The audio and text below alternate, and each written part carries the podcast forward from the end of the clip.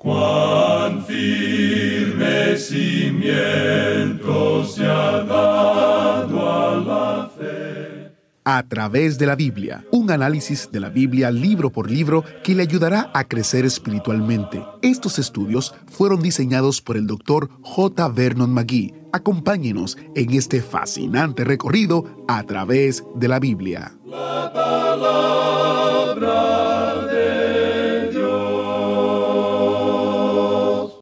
¿Cómo se mide el éxito en este mundo? ¿Crees que Dios utiliza el mismo criterio? De eso hablamos hoy en A través de la Biblia con nuestro maestro Samuel Montoya.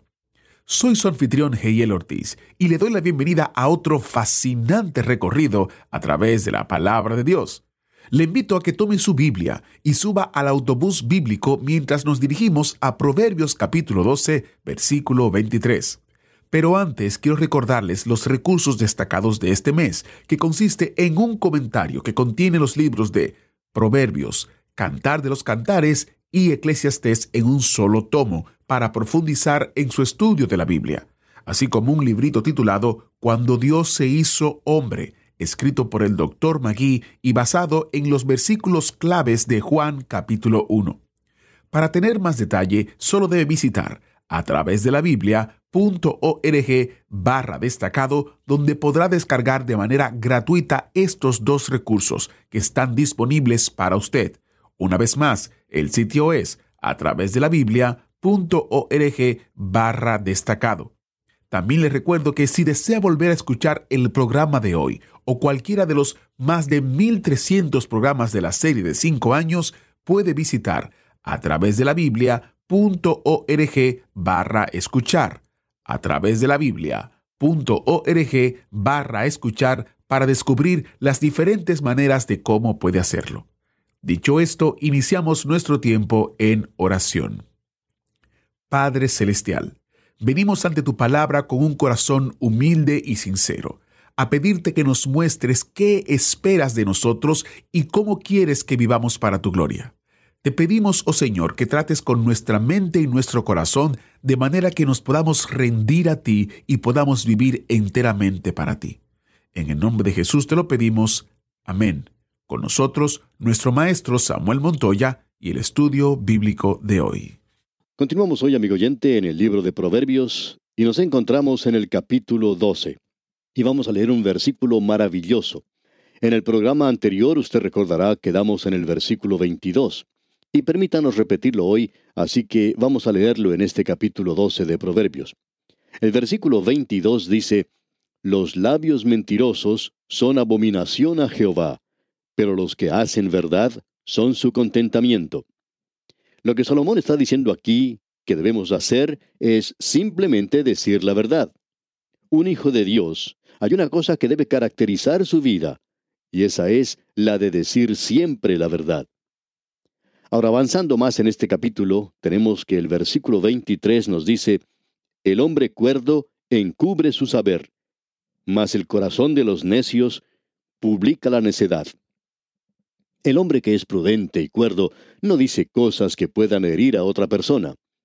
Usted quizás se ha encontrado en un grupo de personas cuando allí entre ellas se encontraba una persona necia, de esas que nunca cierran la boca y que en el grupo en que se encuentran dicen algo que refleja cierta característica de otra persona, y por lo general se trata de alguien que no está presente allí. De eso es que se nos habla aquí en este versículo. El hombre cuerdo no dice cosas hirientes, pero se encuentra en el corazón de los necios, quienes dicen cosas así. Ahora en el versículo 24 leemos, La mano de los diligentes señoreará, mas la negligencia será tributaria. En realidad, algunos de estos proverbios parecen no aplicarse bien a nuestra sociedad contemporánea, por la sencilla razón de que no creemos que siempre el diligente es el que ocupa cargos de responsabilidad, y los negligentes son los que tienen que pagar los impuestos. No estamos seguros que sea así en este día. No queremos ser colocados en la categoría de perezosos, pero tenemos que pagar los impuestos en el día de hoy, y francamente hablando, pensamos que en algunos casos son excesivos y que se debería hacer algo acerca de la manera en que se gasta el dinero. Pero hemos revisado estos proverbios nuevamente y lo hemos hecho en oración, Le hemos pedido a Dios que nos ilumine en esto. Y debemos confesar una ignorancia, pero creemos que estos proverbios deben ser todos considerados bajo la luz de la eternidad, que la vara para medir los proverbios es la eternidad, y que no quiere decir necesariamente una situación local. Quiere decir a la luz de la eternidad. ¿Y no se nos dice acaso que un día nosotros vamos a reinar con Cristo? Y creemos que eso también quiere decir que lo haremos con tal que seamos dirigentes en el día de hoy. No creemos que cada creyente en el cielo se vaya a encontrar en el mismo nivel. Pensamos que habrá unos niveles diferentes. Y personalmente me sentiría muy avergonzado, apenado, si me encontrara en el mismo nivel que los apóstoles y sentado al lado del apóstol Pablo, por ejemplo. Me sentiría en realidad humillado porque yo no creo que pertenezco allí. Opino que debe haber diferentes niveles. También creo que los diligentes son los que reinarán con Él. Y opino que esos proverbios tienen que ser observados bajo la luz de la eternidad. Ahora, esa es nuestra explicación de muchos de los proverbios que estamos leyendo ahora. Sin embargo, hay muchos de ellos que se pueden aplicar para las actividades de nuestra vida diaria. Notemos lo que dice ahora el versículo 25 de este capítulo 12 de Proverbios. La congoja en el corazón del hombre lo abate, mas la buena palabra lo alegra. Es decir, cuán potentes son las palabras correctas. Usted recuerda lo que Job le dijo a sus amigos. Cuán eficaces son las palabras rectas. Estas palabras brindan ánimo y alegría a aquellos que están tristes o sufriendo o que están teniendo algún problema. Uno no golpea a una persona que se ha caído y que está teniendo problemas. Luego el versículo 26 nos dice, el justo sirve de guía a su prójimo, mas el camino de los impíos les hace errar. Es decir, el hombre justo quiere ayudar a su prójimo, pero hay algunos prójimos que van a tratar de hacerle mal a usted y necesitamos tener cuidado en esto. La realidad es que el hombre justo, si él se da cuenta que usted está equivocado, él vendrá a conversar con usted acerca de ese problema y a hacerle frente. Natán era el mejor amigo que tuvo David y sin embargo fue Natán quien tuvo el valor de señalarlo a él y decirle, tú eres aquel hombre. Hay algo que debe ser arreglado en tu vida. Qué hermoso es poder reconocer que tenemos un buen amigo. Un pastor cuenta que cuando él comenzó el ministerio, el Señor le mostró su gracia para con él, permitiéndole ser el pastor de una iglesia que había sido su propia iglesia antes, donde la gente le amaba y demostraba mucha simpatía hacia él, porque este hombre era muy inexperto, digamos, en este asunto del pastorado de una iglesia tan grande y de tanta importancia. Pero la gente de ese lugar era bastante buena con él. Y en cierta ocasión este joven pastor escuchó a un hombre muy famoso predicar en una conferencia, y él trató de imitarlo, hasta trataba de imitar el acento con el cual este hombre hablaba. Y su iglesia descubrió esto. La gente simplemente estaba sentada allí, sonriendo, contemplando su actuación, pero muy pocos fueron los que dijeron algo y él no recibió una crítica muy dura. Pero un hombre que había ayudado a este pastor a través de sus estudios lo invitó a comer en cierta ocasión y le dijo algo que este joven pastor nunca olvidó. Era un buen proverbio. Y le dijo, Pastor, nosotros preferimos tener un pastor genuino que una imitación de otra persona. Eso fue todo lo que dijo. Y amigo oyente, eso era todo lo que necesitaba decirle. Desde ese momento, ese pastor comenzó a ser una persona genuina. Quizás no haya sido lo mejor, pero era muy superior que el tratar de imitar a otra persona. Cuán poderosas son las palabras rectas. Y el justo sale en busca de su prójimo, ayuda a su prójimo, pero aquel que es sin ley le hace errar. Él va y le da unas palmaditas en la espalda, y luego, cuando esta persona se arrepiente, entonces lo crucifica, por así decirlo. Amigo oyente, podemos darnos cuenta cómo estos proverbios ponen su dedo en la llaga, por decirlo así, en su misma iglesia, en el lugar donde usted trabaja. Ahora hay algunos proverbios que demuestran alguna característica humorística.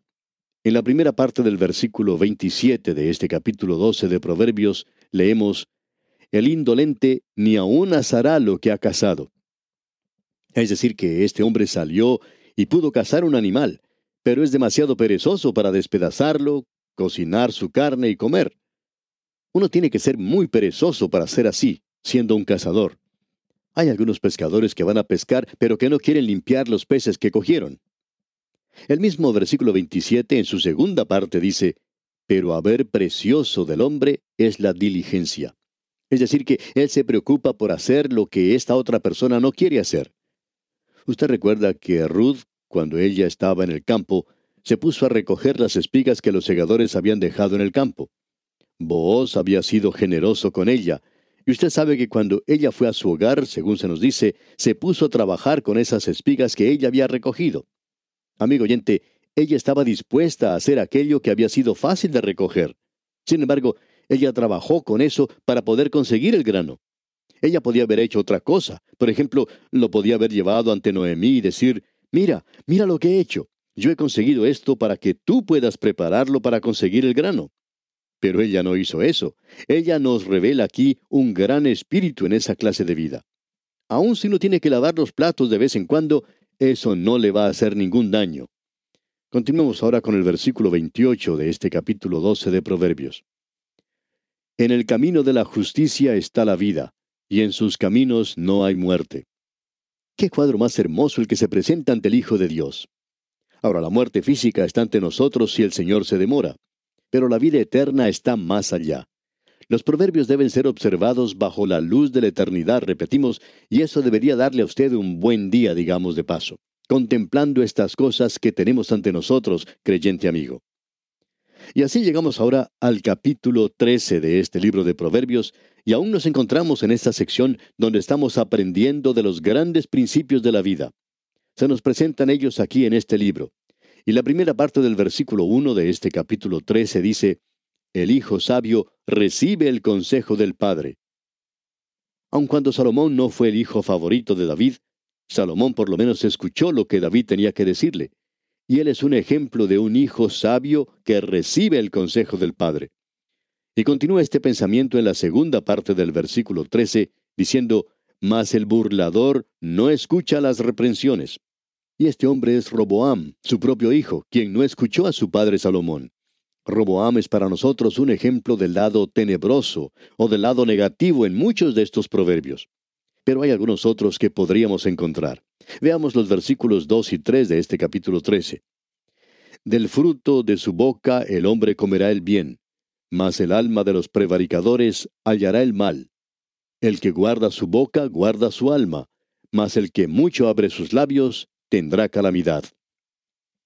En el día de hoy existe una clase de hablar que es verdaderamente chismosa e insensata, como ya hemos visto anteriormente.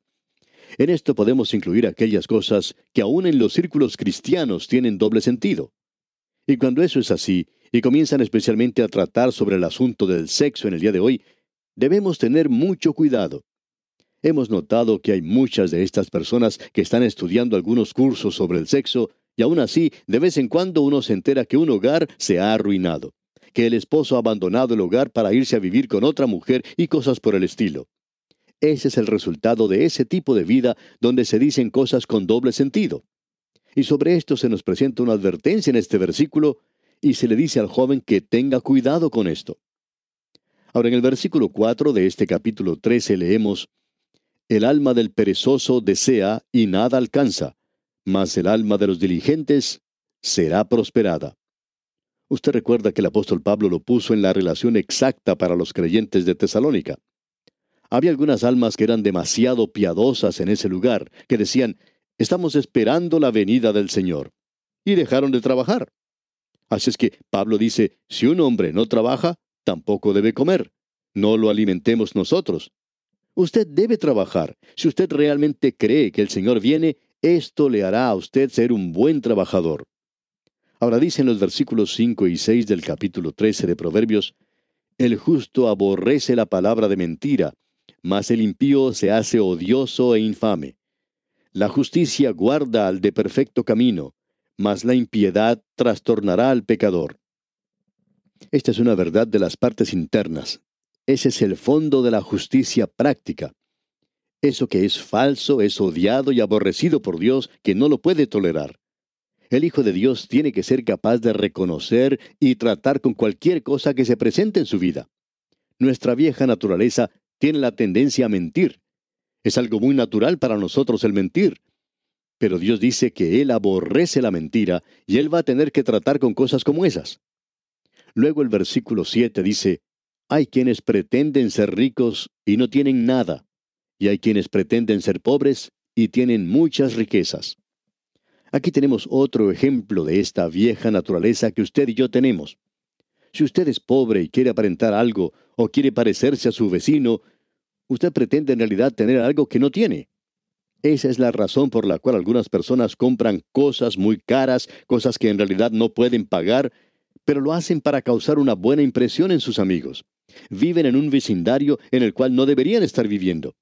Pero por otro lado, tenemos la persona que tiene riquezas en abundancia en la actualidad, y siempre están hablando de lo pobres que son, y sin embargo tienen todo lo que necesitan.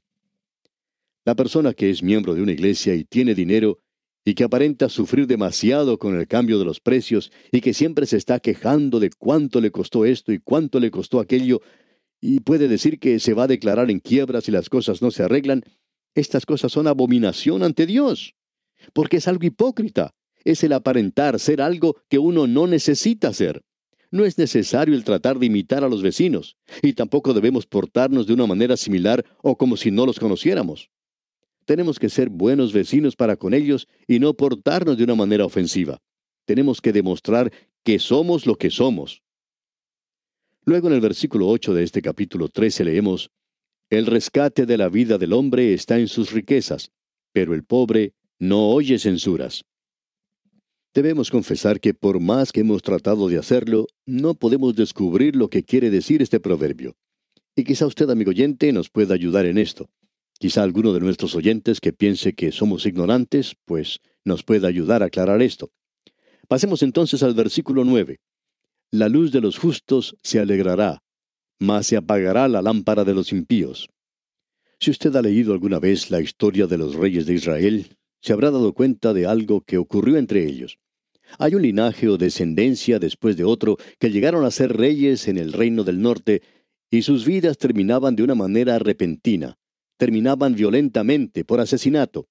Y eso es lo que Dios dice, mas se apagará la lámpara de los impíos. Y eso es lo que sucede una y otra vez en nuestro mundo en la actualidad.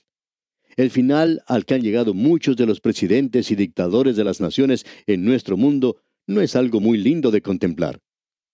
Luego el versículo 10 de este capítulo 13 de Proverbios dice, Ciertamente la soberbia concebirá contienda, mas con los avisados está la sabiduría. Cuando usted encuentra la contienda en un grupo, en un vecindario, o en una iglesia, o aún en un grupo en la iglesia, la base de todo eso es el orgullo. Siempre es eso. Alguien ha dicho, hace falta dos personas para comenzar una contienda. Siempre. Luego en el versículo 11 leemos, Las riquezas de vanidad disminuirán, pero el que recoge con mano laboriosa las aumenta. Aquí tenemos otro de estos proverbios que debemos observar bajo la luz de la eternidad. Esa es la medida que uno tiene que utilizar en esto porque muchos hombres hoy aparentemente sabían que tenían parientes insensatos, hijos de hombres muy ricos, y es por eso que han dejado sus bienes en fideicomiso o ponen algunas trabas legales alrededor de sus posesiones para que sus descendientes no puedan obtenerlas, y lo único que pueden hacer es vivir del interés que proveen esas posesiones. En la actualidad, hay hombres muy ricos que nunca han ganado un centavo en toda su vida. Estos nunca podrían llegar a mantenerse a sí mismos trabajando, y sin embargo son herederos de cuantiosas fortunas. Lo único es que no pueden apoderarse de todo eso. Si así lo hicieran, gastarían todo eso. Y podemos ver que este proverbio en realidad no daría resultado en una situación así. Tiene que ser observado a la luz de la eternidad. Ahora, ¿cuáles son las verdaderas riquezas? ¿Es el tener acciones? ¿Es acaso el tener valores? Bueno, la persona los va a perder algún día porque la muerte los tomó, se los quitó al dueño original. Nadie vino y se los robó. Él se fue y los dejó, y eso va a ocurrir con aquellos que poseen riquezas hoy. Ahora los versículos 13 al 15 dicen, El que menosprecia el precepto perecerá por ello, mas el que teme el mandamiento será recompensado. La ley del sabio es manantial de vida para apartarse de los lazos de la muerte. El buen entendimiento da gracia, mas el camino de los transgresores es duro. Nuevamente notamos que a través de todo esto tenemos el reconocimiento que Dios aborrece el orgullo. Él aborrece al que vive sin ley, él aborrece al hipócrita. Él no quiere tener nada que ver con esto que es parte de la naturaleza humana. Así es como obran nuestras viejas naturalezas. Dios no quiere tener nada que ver con lo que nosotros hacemos en la vieja naturaleza. Él acepta únicamente aquello que Él puede hacer a través de la nueva naturaleza. Hay una cosa que es segura. Él no va a llevar nuestra vieja naturaleza al cielo, y nosotros nos alegramos de librarnos de ella. Estas son cosas innatas en cada uno de nosotros, y Dios nos hace ver eso bien claro. Él dice allá en Isaías capítulo 66, versículo 2, Mi mano hizo todas estas cosas, y así todas estas cosas fueron, dice Jehová. Pero miraré a aquel que es pobre y humilde de espíritu, y que tiembla mi palabra. Así es como usted tiene que acercarse a Dios, amigo oyente, si quiere llegar a ser aceptado por Él, aceptado en Él. No puede acercarse a Él en su propio orgullo. Vamos a destacar ahora algunos versículos de este capítulo 13 del libro de Proverbios. El versículo 12 dice, La esperanza que se demora es tormento del corazón, pero árbol de vida es el deseo cumplido. La esperanza que se demora. Uno espera que algo suceda, pero no es así. Y esa es la razón por la cual nosotros deberíamos andar en la voluntad de Dios en nuestras vidas, porque esperamos grandes cosas que aún no se han realizado. Ahora el versículo 15 dice, El buen entendimiento da gracia, mas el camino de los transgresores es duro. Eso es cierto, siempre es cierto. Uno no puede escapar de eso. Luego el versículo 17 dice, El mal mensajero acarrea desgracia, mas el mensajero fiel acarrea salud. Hay personas que llegan a ocupar puestos de mucha importancia en el gobierno y se enteran de secretos nacionales, aquellos secretos de gobierno que tienen mucha importancia para el país. Y de entre ellos encontramos a alguno que tiene alguna debilidad. El enemigo la descubre y puede aprovecharse de ella. Y aquí en la primera parte del versículo 17 dice, el mal mensajero acarrea desgracia. Y a propósito, esta es verdadera psicología infantil. Pero al Hijo de Dios en el día de hoy se le dice la misma cosa que se le dice a los hijos. Obedeced a vuestros padres. Pero al Padre se le dice que no provoque a su Hijo a ira. Es decir, que no hay necesidad de castigarlos o disciplinarlos a ellos cuando uno está demasiado enojado o cuando uno está hablando en voz alta. Uno debe esperar hasta cuando se haya calmado y puede sentarse con ellos y conversar con ellos en un tiempo o una oportunidad mejor. Pensamos que eso es muy importante. Esa es la razón por la cual creemos que la disciplina del padre es muy buena y es mucho mejor cuando él no trata de disciplinar al hijo cuando está enojado, cuando está irado, sino hasta después que ha pasado un tiempo, cuando ya está más calmado y el niño piensa que ya no va a suceder nada con él, pero no es así. Llega la oportunidad y el padre puede tratar con el niño de una manera tranquila. Y el niño se da cuenta que el padre no está haciendo lo que hace porque está enojado, y es necesario que reconozcamos eso. La disciplina es algo muy importante. Y bien, vamos a detenernos aquí por hoy porque nuestro tiempo ha concluido ya.